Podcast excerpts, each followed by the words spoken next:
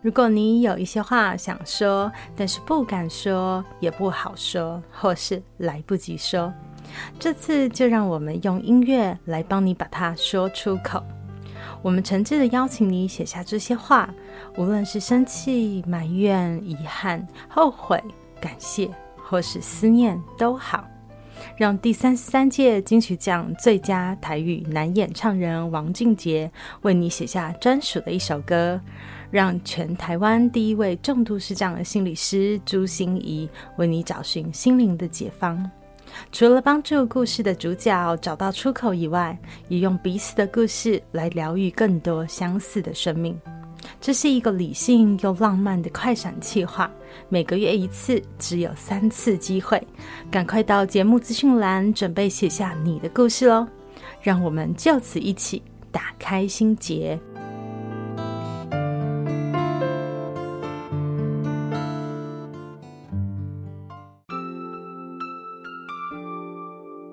我是朱欣怡 Julia，咨商心理师，也是一位中途失明的视障者。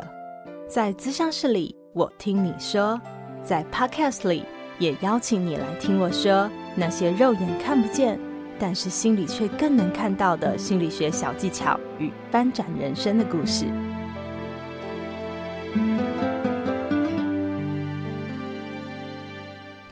Hello，亲爱的朋友，你好吗？我是朱心怡，Julia，资商心理师，欢迎收听朱心怡说心里话。这一集啊，我想要跟大家聊聊跨出舒适圈的这件事情。嗯，为什么呢？我最近哈那个 真的不约而同，怎么会接到这么多的邀约，都是跟我讲说，老师，你可不可以跟大家分享一下怎么跨出舒适圈？就不管是呃有一些主管啊，有一些学校的老师啊，哈，或者是有一些想要引进新进同仁的这些企业主。都有这样的需求，因为发现现在的人好像躺平，好是一件很容易的事情。安静离职潮啊，然后在职离职潮，好像也是很常见的事情。当别人问我说：“哎，你怎么看这件事情？”的时候，我就会说，其实我觉得现在人生躺平哈，真的是最高 CP 值的选择，投资报酬率最高了，哈，稳赚不赔。为什么呢？啊，我以前有跟大家说，那个 VOCAL 时代已经来临了，就是我们未来所面对的世界都是很未知、复杂、变动、不确定、模糊的这样的一个事情。所以，谁知道我的投资能不能赚钱？谁知道我的努力会不会有收获？呃，有太多不知道的事情了，所以使大家很容易想要躺平。另外还有一个原因哦，就是，嗯，我们以前看着父母辛苦啊，很认真努力的打拼，我们会想说，哎，那我们赶快长大，赶快去分担一下他们的事。但是从这十年来我的观察，就会发现那个心理咨商里面啊，不想长大的孩子很多。我说孩子可能已经四十五十，还是不想长大哦，就是因为他们看着。那个长辈们，他们人生那么没希望，他们说赚钱好辛苦，他们说长大要承担很多。你告诉我，到底长大有什么好？为什么我不一直就当孩子就好？所以现在有越来越多这样的人有这样的想法存在，但是我一点都不鼓励哦。虽然说他是 CP 值最高的哈，但是我一点都不鼓励，因为人生如果你只是要一个 CP 值高，按就稳稳的。好，就懒懒散散的，你就庸庸碌碌的过一生就没有了。对，那我觉得人生，尤其是像我哈，就是第二次的人生，呃，我真的很不希望我的人生是这么的庸庸碌碌就过去了。我不知道你是不是也希望你的人生有一点点的滋味，有一点点可以拿出来说嘴的事情，有一点点的颜色，让你在盖棺好论定，或者是在你含笑九泉、闭上双眼的时候，会觉得哇，我这一生没有遗憾。那如果你也是跟我有一样的感受，我觉得这一集就非常非常的重要。因为每一次面对改变的时候，我们其实心里都会带着很多的恐惧、害怕、担心。好，那我也是一样的。可是为什么别人都觉得我很勇敢？我觉得这些不管是学校或者是企业，会邀请我来分享跨出舒适圈这个主题，因为他们应该是觉得我超勇敢、超擅长的吧？对，看起来表象是对不对？呃，我做了非常多的冒险、刺激的活动。你看，一个看不见的人哦，他可以去高空弹跳，他可以去拖衣伞，他可以去呃玩很多冒险的游戏，然后独木舟，然后骑车、铁马环岛，等等等。感觉好像我就是一个很爱求新求变、求突破的这样的人，嗯，但是我常常问大家。嗯，比如说我去做高空弹跳好了，就是从高空哦，就是教练给你带上各种护身装备嘛，然后你就从高空的地方跳下来，然后我就会跟大家说，我身旁的那些明眼的朋友啊，他们都说要跟我一起跳，可是到那条桥上面啊，他们都不敢跳了，就明眼人都好像很俗辣，他们都会跟我说，哎呀，朱芯仪，我这个生理期来了哈，不方便跳，哎呀，我昨天没有睡好，头有点晕，也不方便跳了啊，我医生说我心脏有点不好，也不方便跳了。好，所有人都不方便，就只有扯没的我要跳嘛，对不对？然后，所以我当然就跳下去了。我想请问大家，你们觉得为什么我敢跳啊？呃，我在演讲的时候听到所有的听众都异口同声的大声回答说：“因为你看不到。”对，因为我看不到。可是我想问你，你觉得看不到的我真的不会怕吗？你有看过恐怖电影，对不对？你知道恐怖电影、鬼片到底是怎么看最可怕吗？就是把你的眼睛蒙起来，只能用听的去听鬼片的时候，你会产生一大堆的脑补，你补出来的剧情可能比他的鬼片还吓人，所以你就把自己吓死了。诶，真的，我告诉大家哈，如果你看鬼片不想要那么恐怖，你就先把自己的耳朵捂起来，而不是把眼睛闭起来。好，眼睛闭起来一点用都没有，因为你耳朵听得到的时候，你就会不断的有画面，好，不断的想象，你的脑子很难停止运转。可是当你把耳朵捂起来，眼睛光看那个画面的时候，就比较没有那么可怕了。好，这是一个小诀窍。所以我想要告诉大家，并不是因为看不见，所以就不害怕，好吗？而是一定有一些能够让我们带着勇气。也带着害怕，一起面对我们想要创造的未来的方法。那这一集我就要来跟大家分享一下我的方法到底是什么了。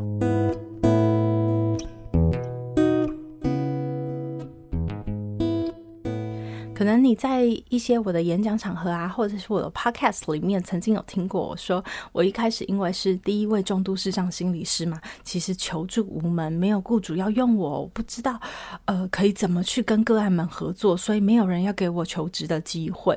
那那时候。我看不见我的雇主，我找不到我的雇主，我只好让雇主来找我，所以我啊、非常不要脸的到处毛遂自荐哦，拼命说、大声说、勇敢说，哈，就是为了生存下去，就是只要你给我一个机会都好。我觉得这样的生活，其实呃，当我大概第三年的时候，我就已经觉得哦，我现在不用再为下一顿饭而。担心了，就是我觉得我的经济还算稳定，而且可以养活我自己了。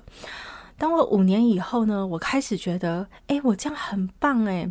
就是我一个人啊、你看负担又很少嘛。行动心理师就是到处逐水草而居，所以我跟好多学校合作啊，跟社福机构合作啊，就是跟大家说，哎，我可以做很多事情，那请大家来给我机会。那所以他们都会很愿意的付钱来给我机会。五年后，我就大概可以养活我自己，甚至还可以回归我的家了。所以我觉得好棒棒哦！就是朱芯仪，你现在终于生活稳定下来喽。很棒哦，然后我就开始志得意满，而且你知道那个时候真的是有一种感觉，就是自己活在一个很幸福的世界里面。那个幸福的世界里面，就是到处都充满了赞美啊、掌声，已经没有人会给我拒绝，也没有人会给我歧视了。就是你不要理我，我还不要理你呢。就是现在我很大了，我有没有？然后呢，呃，如果你觉得我做得好，你就会给我很多的鼓励。而且你还会不停的有听到很多人就是啊，朱老师，朱老师啊，心理老师，心理老师啊，茱莉亚老师，茱莉亚老师，就反正你就会觉得你就活在一个很幸福的同温层里面嘛，然后那里都是给你很多的呼呼秀秀和很温暖的陪伴的感觉。对，所以我好像就呃到了第五年，我就开始慢慢的停滞停滞，然后享受那样子的感觉了。嗯，我记得那个时候哦，就有一次去参加同学聚会。那我有一个非常好的朋友哦，就其实我们以前小时候很不好，他是我的国小同学。其实我们小时候很不好，因为我就是趾高气扬的孔雀公主嘛。然后那时候跟他真的就是那个黑色与白色，就是天和地的那种感觉，就是哎，我根本不屑他，他也根本不屑我这样。然后我们俩就互看不顺眼。但是后来一些机缘巧合，在我失明了之后，我们两个就慢慢的走在一起，然后有越来越多的生活的交集，然后有更多的心灵的互相的嗯交流。那那时候呢，就他就开车送我，要准备回家。在开车的路上啊，你知道，就是小学同学嘛，我们就开始那个 非常呃不正经的互相闲聊、闲扯淡这样子啊。然后他就说：“哎呀，我们现在的首席红牌智商心理师，你现在在忙什么呀？”就是那种话，你知道。然后我就跟他也很不正经的回说：“哎呀，本小姐现在就是太忙啦，就是 就是什么事都要做啊，又要做演讲，对不对？个别智商嘛，团体辅导好多事情哦，都忙着都没有时间。”先用了，就是闲扯淡一下。然后那时候就是开车的时候有一个红灯，红灯的时候他突然就转过头来，一脸严肃、非常认真的看着我，然后跟我讲说：“你想听我的真心话吗？”你知道，当朋友这样跟你讲的时候，一定是有一些不好听的话会出来。那时候我就假装大方，那时候怎么可以说不听？不听，老娘就是不听，当然不能这样说。我那时候就假装大方，跟他说：“说吧，说吧，你就赶快说。”那时候他继续开车，然后他就开始跟我说了：“他说以前呢、我真的非常骄傲，我有你这样的朋友。”因为那时候你什么都没有，可是你什么都敢尝试，什么都敢探索，什么都敢争取。可是现在啊，我看到你好像拥有了很多东西，然后你就很害怕失去了，你就不敢再做任何的尝试，任何的冒险了。你的人生好像就停在这里了。那时候我心里就真的在尖叫，你知道吗？那个尖叫就是心里有一个小女孩就啊，然后就说不是，不对，你误解我了，不可能，就非常多这样的声音。可是我不知道，我外面的行为却是我的眼泪就这样扑簌簌的一直掉，一直掉。他的太太啊，就赶快递出卫生纸，然后安慰我说：“不是，不是，他他他这个人嘴巴就是很坏，他没有恶意啊，他他他们不是这个 意思，这样子。”他忙着要安抚我，可是我看我的朋友是一点都没有想安抚我的意思哦。等到我下车的时候，他就说：“朱心怡，你好好想想。”哎，人生真的非常有福气，可以遇到这样的朋友。那时候我回家，我真的就好好想想了，想想我到底发生了什么事。我觉得如果他真的说的不是真的，我大可以就不理他，对不对？我大可以就发一顿脾气，然后就。跟他绝交，可是，嗯，我却没有，因为其实我心里很知道，他打中我了，他打中我了。那个时候的我真的就是太安逸了，我停在这里了。我那时候开始去想，哎，我如果再这样子只身哦，单枪匹马，很努力的到处去个别咨商、带团体辅导，到处去演讲，然后呢？我继续可以养活我自己，对吗？然后我继续可以回馈我的家里，对吗？十年后、二十年后、三十年后，然后呢？我发现我大概就只能再这样啊，因为我的体力可能会下滑，因为如果我不求长进的话，我的智慧可能就停在这里。更可怕的是，我发现我每一天都在处理别人的生命。每天都在走进别人的生命，可是我自己的生命又留下了什么呢？我想到，为什么我一开始要做心理师的初衷，就是我觉得我好想对这个社会有用。我第一次站上舞台是我高中的时候，在特教宣导的时候，我感觉到原来一个视障者也可以对社会好有用。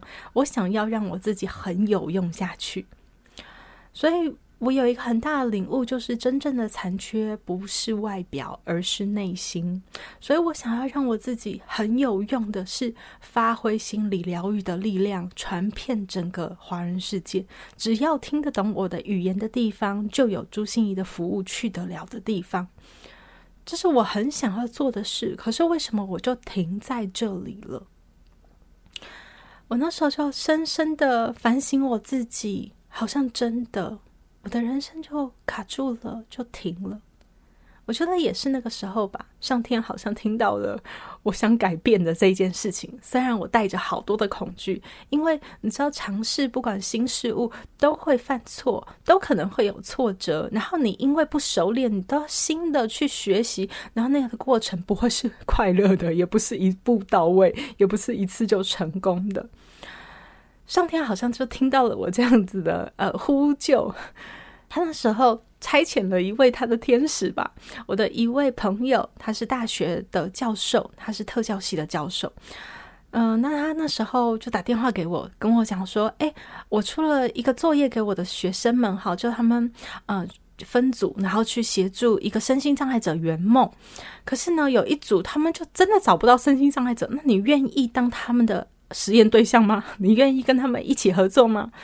我那时候就马上答应说好啊，好啊，当然好啊。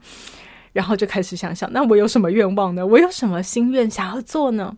我那时候就想啊，大学生最厉害的一件事就是网络。哦，那我们怎么样用网络的力量呢？我那时候就想说，那我要集结，先把我所有曾经有过的文章、有过的影音作品、有过的这些出版品，全部都集结在一个部落格里面。所以我那时候就跟他们讲了，我想做一个朱心仪的分享集散地，把我曾经做过的所有作品，让大家很容易的搜寻到，用网络的力量，然后希望大家都可以去获取自己觉得很棒的心理疗愈的能量。在那时候做的时候，非常的辛苦，非常的辛苦，因为我其实以前的存档习惯很不好。就是我要去捞出这些资料，其实是非常痛苦的一件事。不是因为我答应了他们，我要在什么时间点做好这些事，而且他们有期末交差的压力，我是真的不会做的。而且那时候，呃，我我觉得我已经很忙很忙了，还要抽出好多的时间去跟他们讨论，去跟他们呃安排每一个部落格的资料夹，我们要叫什么名字，然后我们的网页要怎么样设计。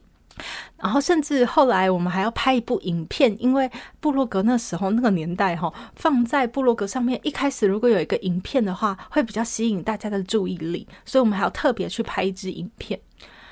我那时候真的好不想去哦，可是 已经答应他们，然后他们已经架设好了很多东西，租借好了很多录影器材，然后也找好了人来当我的观众。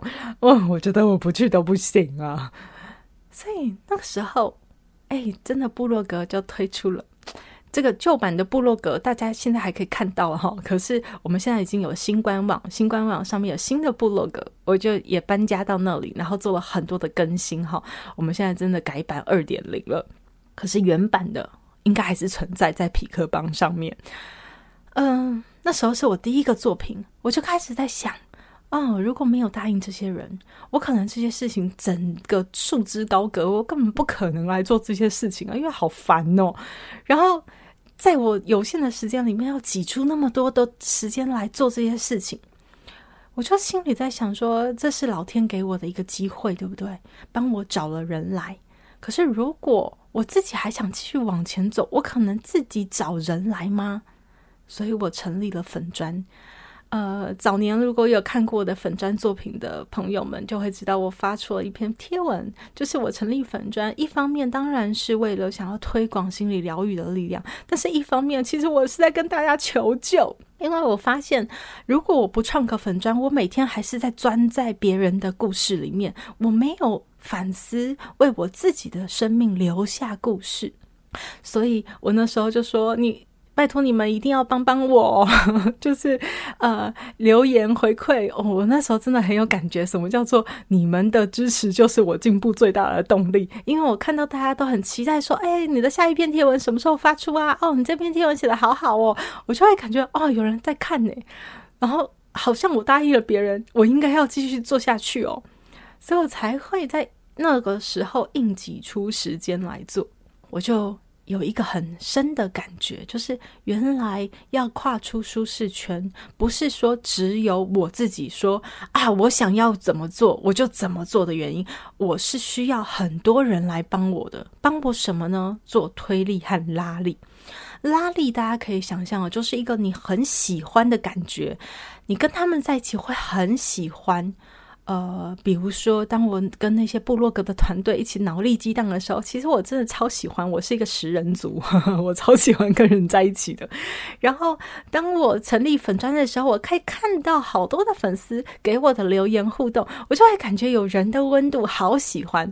我很因为喜欢这个感觉，所以我会努力再跨出去一步，也会给自己有一种推力。因为我发现哦，诚信是我一直以来坚守的价值观。我觉得人最珍贵的东西叫做信任。我以前有跟大家说过嘛，我觉得 AI 无法取代的，很重要的、最核心的东西，我觉得叫做信任感。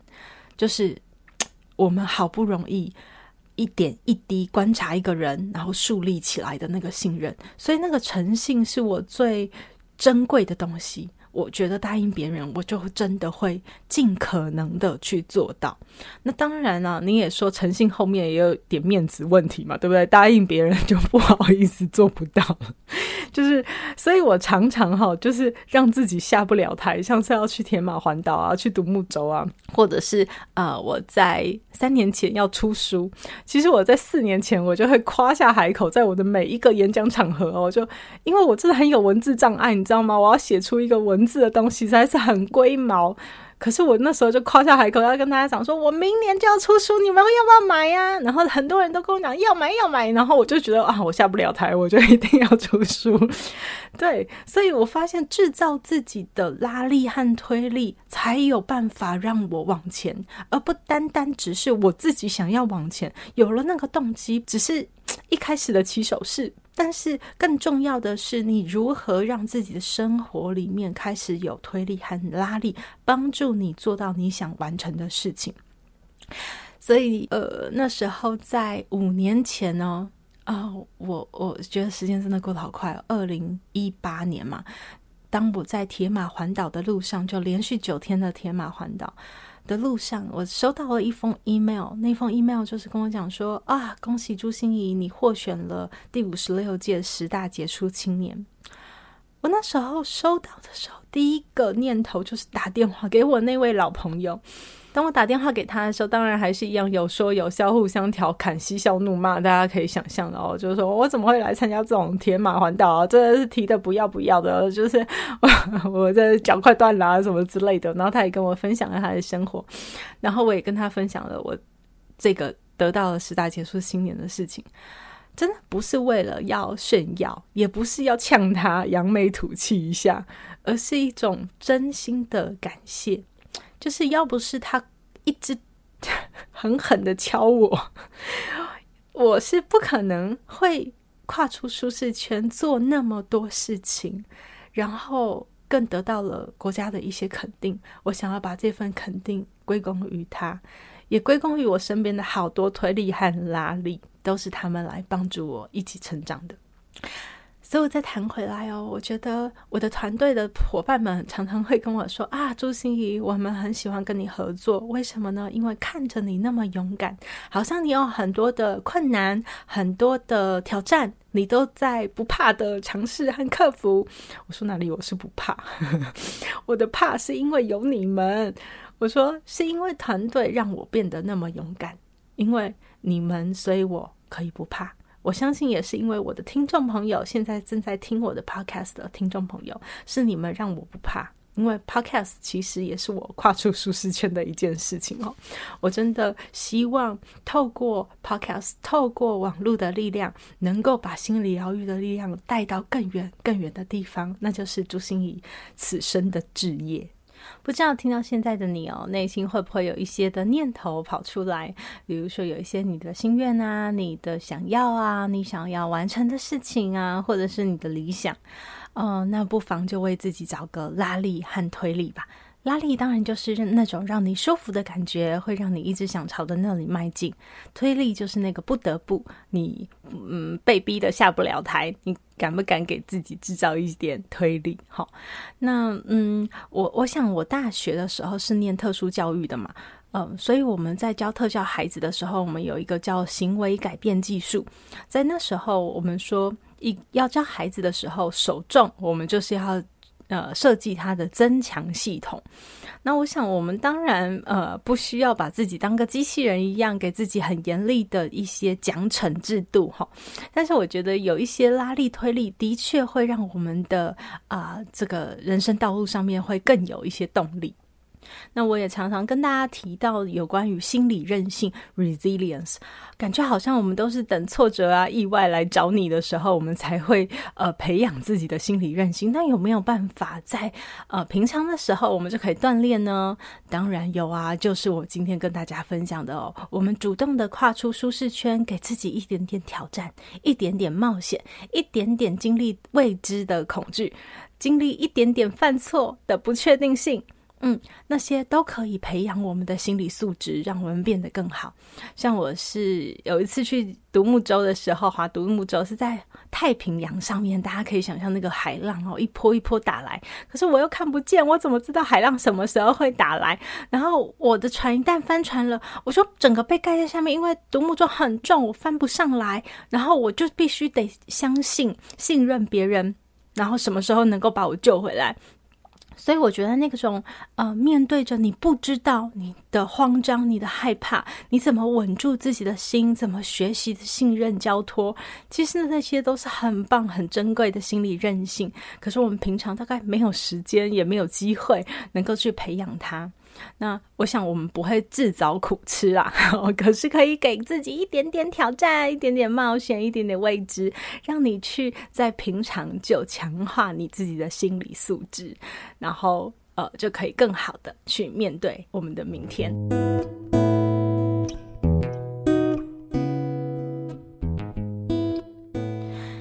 然后现在啊，我又要跨出一个舒适圈了，因为我以前一直很不喜欢做 QA，为什么呢？因为我总觉得 QA 很像隔空抓药，你知道吗？我这个心理师哦，总是觉得要有很多是心理脉络啊。你问我一个问题哦，嗯，比如说我父父父母现在在吵架，我真的很不愿意，我不知道怎么去呃安抚我自己，或者是说，呃，你会问我说，诶，我现在。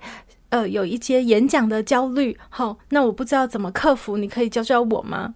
其实我在我的粉砖上面常常收到这样的问题。我不是不愿意回答大家，而是我一直很不想要做隔空抓药的事情，因为我觉得这个心理脉络有太多了。比如说，我不认识你的父母，我一点点理解都没有，我不知道那个脉络可能是什么，然后他们冲突的状况有多严重，然后你跟他们的关系又是如何的？你可以做什么呢？我们需要讨论才知道啊。或者是演讲的焦虑，其实有很多种，有可能是对对内容不熟练，有可能是对大众。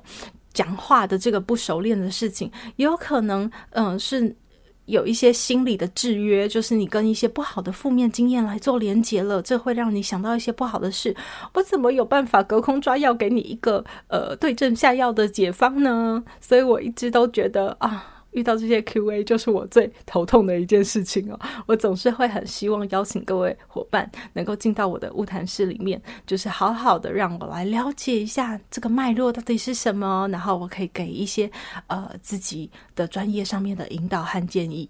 可是啊，最近我发现了，就是每一场最后都会被迫，就是主办单位都会希望我要有一点 QA 嘛，诶好像我的 Q&A 真的都对大家有一点帮助诶，或者是说有一次啊，企业界办的这个活动啊，就是嗯，他就是有一个其中有个桥段，就是心理师来回答大家的问题，他就会搜集那个各部门大家的问题回来，然后到我的手上，然后我再把它分门别类，然后好好的回答他们。比如说他们的呃工作现在怎么办啊？如果看着别人啊都在晋升的时候，自己有嫉妒心怎么办啊？或者是说啊，我觉得我很想要跳槽到另外一个地方去去啊，可是我我我累都累死了啊，每次工作回家我来不及去进修啊，我没有提不起劲来啊，那怎么办啊？或者是我这个过年要不要陪我先生回我婆婆家？但是我的婆媳关系很不好啊，怎么之类的？对，我们就要分门别类去回答。然后我就觉得哇，天哪，这全部都是要我隔空抓药嘛？可是答应了人家的这场活动又不行不去，对不对？所以我还是好好的去整理，然后好好的回应大家。结果我收到回馈表的时候，哇塞，我才吓一跳诶，就是我会发现说，哇，大家原来都这么有收获吗？就是虽然我是隔空抓药，我的药也未必真的能对症下药，但是好特别的是，他们的回馈上面都会写说，哇，就是有不同的思路。在看事情，然后他突然觉得有一种豁然开朗的感觉，或者是说，诶，我的哪一个建议说的哪一句话，他觉得对他很受用，未必是他提出来的这个问题，可是对他来说很有帮助，所以我才发现，嗯，隔空抓药好像也也未必一定要对症下药吼。那也许我的 Q&A 也可以来帮忙大家，既然。这么有帮助，我们当然就一定要回馈给我们的 podcast 的听众喽。好，所以我现在真的是跨出舒适圈了，要做另外一件事情，就是我们开始心理挖宝的最后一个部分，我就会来回应一下大家的 Q&A。我会从呃给我们 Podcast 的五星评价的留言里面去找到你们的问题。好，所以如果有任何问题，呃，用 Apple Podcast，欢迎就在我们的 Apple Podcast 给我五星评价，并且在上面留下你的提问。好，那当然啊，可以给我一点脉络会更好，好不好？我会给你更有。呃，具体的就是更更能够知道你的状况，然后可以给你更符合一点的解方。然后或者是呢，如果你是有 Enjoy 系统的话，你可以用我们的 Firstory 上面的留言。那在这两边的留言，我们的团队们都会一起帮我把大家的问题搜集下来，要给五星评价哦。我知道啦，Firstory 不好像不能给评价，对不对？没关系啦，你只要上面 有留言就很好了。那呃，留言提问，那我就会在我的心理挖宝不定期的来回应大家的 Q&A 的问题，好吗？那如果你觉得啊这样不够啦，我希望哦，就是 Julia，你可不可以帮我更多？就是我更希望有量身定做一点啊，或者是说呃更符合我的状况。的一些具体的引导或者具体的一些建议，那我可以怎么做呢？呃，我们要提供两个订阅式方案哦。你只要一百九十九元就可以参加我们的心理许愿池，你就可以呃许愿一个你现在非常关心的、很在乎的、很想了解的议题，然后我就会有一集完整的一集来跟大家分享，一百九十九而已哦。然后另外一个叫心理的树洞，九百九十元，就是用九百百。九十元哦，这个真的是比咨商的费用便宜太多了哈！就是只要用九百九十元，你就可以写一封信给我。你可以写得很长没有关系，就是让我更清楚你的整个脉络，然后我就会好好的在这个心理的树洞里面，也会制作一集单独的节目，然后来回应你的提问，或是你的来信里面所点到的一些问题，好吗？那更是欢迎各位朋友哦，因为嗯，我真的好想知道你在想什么哟，真的好希望听到你的声音哦，嗯，真的很希望嗯了解到底我的 podcast 对你有什么样的影响哦，所以嗯，真的很希望你多多在我们的 Apple Podcast，呃，以及在我们的 Firstory 给我留言，让我知道一下你们的想法好吗？然后我也觉得非常非常的巧合哦，因为我今天就看到了一个我们的 Apple Podcast 上面的一个五星评价，叫做“谢谢有这里”。他说：“意外点到这里，听了半个月，想谢谢心意心理师和大家分享很多实际面上有用的心理学的知识和技能，让也许没有多余的能力。”进一步咨商的人们有很棒的支持和帮助。心仪的声音真的是非常美好的天赋，好疗愈哦！非常谢谢您愿意提供这些分享，也祝福您。非常谢谢，谢谢有这里哦，你的回馈真的非常的让我感动，因为这就是我一直想做的事情。我想做免费的事情，想做付费的事情，想做不赚钱的事情，但是也想做会赚钱的事情。对，因为我就是希望所有的人能够各取所需，去得到你最希望的。啊、这些心理疗愈的能量，不管你是有经济上面的负担，或者是有经济上面的资源，但是可能心理上，或者是你的时间上不允许，你都可以寻求到不同的呃你需要的能量。嗯，包括我的谈心时刻哦，我我也有被其他人问说，为什么你会邀请其他的心理师来上节目？你不觉得他们在跟你抢饭吃吗？哎，我一点都不觉得，因为我就是会觉得我会的就是这么有限，我会的就是这么多。但是如果有各个不同的领域的助人者们，可以在上面分享一下他的拿手绝活，然后他的看看家本领，能够对大家是有所帮助的，哎，那就是我成立这个平台最重要、最重要的心愿啊。也不要忘了，多多给我五星评价和留言回馈，跟我互动，让我知道一下你的想法哦。像是我们这一集谈到了很多有关于跨出舒适圈的事情。那个勇气不是平白无故就提得出来的。勇敢的意思就是带着恐惧仍然往前走。我们要怎么带着那些未知的恐惧，带着会出错、会跌跤或者是会挫折的恐惧，继续往前走呢？我告诉大家，寻找你的拉力和推力。你有什么拉力和推力呢？请你跟我分享吧。谢谢你的收听，我们朱芯仪说心里话，就下周见喽，拜拜。心念转个弯，生命无限宽。如果你喜欢我的节目，邀请你可以继续追踪，并且给我五星评价和留言互动。如果你也感受到我们团队的用心，可以使用自由赞助的功能，给予我们实质的鼓励哦。咨商需求、合作邀约，或想要了解更多心理学的知识与故事，节目说明栏中都有我更多完整的资讯哦。